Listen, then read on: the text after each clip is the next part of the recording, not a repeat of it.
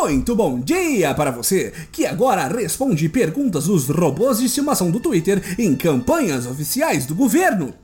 Muito boa tarde para você que vai deixar de usar aplicativos de entrega caso eles ousem dar mais dignidade aos entregadores. E muito boa noite para você que venceu a pandemia com a força do pensamento e foi comemorar num barzinho gourmetizado no Leblon.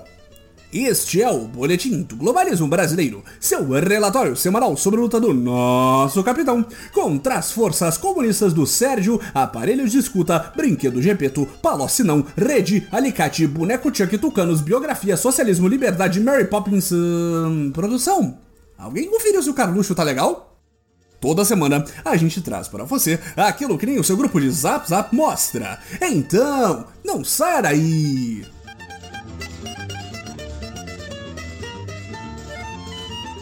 Patriotas, muitos de vocês podem estar estranhando que esta semana nosso líder supremo não tenha dado nenhuma declaração muito controversa, cometido algo que os comunistas chamariam de gafe ou crime, criado um climão internacional ou danificado relações comerciais por pura incompetência. Dizemos isso porque estávamos igualmente desconfiados, já que nos últimos dias quase não tivemos pautas para o boletim tirando, é claro, a pilha de corpos vitimados pela pandemia que já aprendemos a ignorar, tal qual fazemos com o genocídio perpetrado pela Polícia Militar diariamente no Brasil, e o ciclone que quase varreu o sul do país para fora da borda da Terra plana. Por conta disso, o Boletim acionou sua equipe tática avançada para desvendar o mistério do porquê nosso amado Jair parecia estar se controlando como nunca antes fez. E esse trabalho de jornalismo investigativo não foi em vão, queridos ouvintes. Segundo a comunista imprensa, o incomum silêncio presidencial é parte de uma ardilosa tática de nosso estratégico capitão para garantir um pouco mais de estabilidade a esta nau desgovernada em uma pororoca de necropolítica que é a nova era.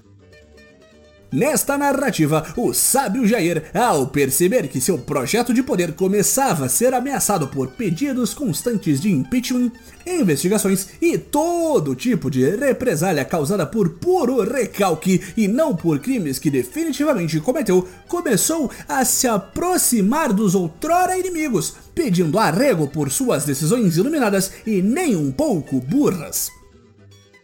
Esta aproximação começa com uma tentativa de reconciliação com o nunca comunista Supremo Tribunal Federal. Aquele mesmo contra o qual ele estava incitando uma intervenção militar há alguns dias. O primeiro cordeiro sacrificado para tentar aplacar a fúria dos deuses de Toga foi a demissão do até agora insubstituível Abraham Weintraub um dos maiores críticos do STF, que por acidente falou naquela reunião ministerial super tranquila que já abordamos aqui no boletim, que todos os juristas da corte mais alta do país deveriam ser presos. O ouvinte pode até pensar que o capitão não honraria sua aliança pelo Brasil com o querido Abe, mas aqui é a nova era! Somos homens de palavra! Enquanto aplacava a execução do Ministério de Weintraub por um lado, nosso capitão o ajudava a fugir pela porta dos fundos rumo à Terra da Liberdade apenas se você for branco ou laranja da América de Donald Trump.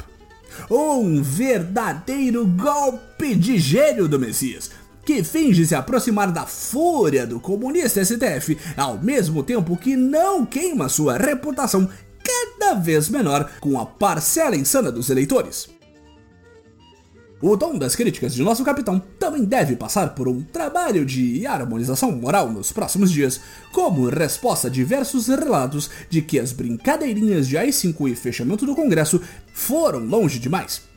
Em uma matéria publicada no site do Folhetim Comunista Veja, um dos falsos profetas conta sobre uma reunião com nosso preocupado Messias, em que ele alertou o presidente de que poderia ter o mesmo destino da petista Dilma caso continuasse atacando as instituições e pregando o fechamento delas.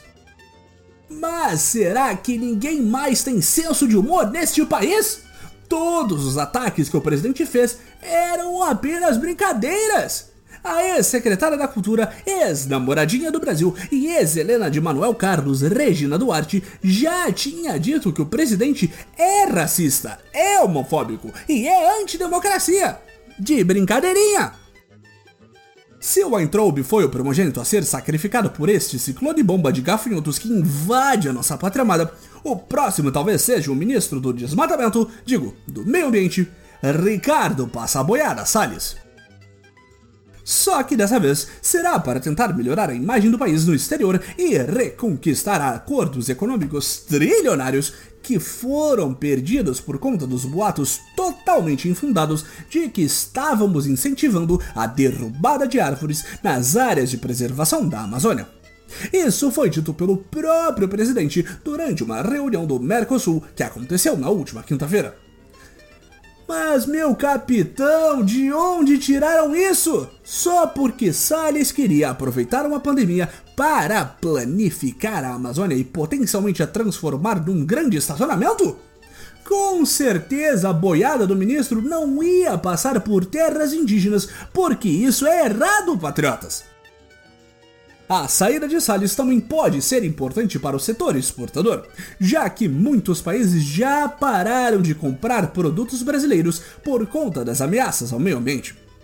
Com um grupamento de elite encabeçado pelo nosso general Mourão, que andava sumido aqui do boletim, a ministra da Agricultura, Tereza Cristina, o ministro da Casa Civil, Braga Neto, e mais uma renca de patriotas de segundo escalão que não nos demos o trabalho de lembrar os nomes, uma estratégia de ponta para melhorar a imagem do país frente aos compradores de nossos produtos no exterior já está sendo elaborada, patriota. Até agora ela se resume a mandar mensagens jurando de pés juntos que a nova era se preocupa muito mesmo com as questões no tocante a esse negócio de meio ambiente aí, e que no Brasil não pode beliscar, não pode apelidar e nem dizer que vai matar o índio. É verdade este bilhete, globalista! Com essa série de decisões, um patriota mais desavisado poderia até por um segundo acreditar que nosso supremo líder esteja por um momento temendo uma união entre os três poderes para conjurar o capitão impeachment. Mas não se preocupe, ouvinte, o boletim esclarece tudo para você. Essa extensão de louros patrióticos é apenas uma convoluta estratégia de nosso amado e genial capitão Sim! Tudo isso que aconteceu até agora, todas as sucessivas demonstrações de incompetência, corrupção e extremismo, são apenas partes da fase 1 do plano de mestre de Bolsonaro. Agora ele se aproxima dos outros poderes com o disfarce de um fracasso completo para uma vez aceito por seus outrora inimigos mudar finalmente tudo isso que sai é a única explicação que justifique tanta incompetência, ouvinte. Ou isso, ou elegemos um completo imbecil para a presidência do Brasil!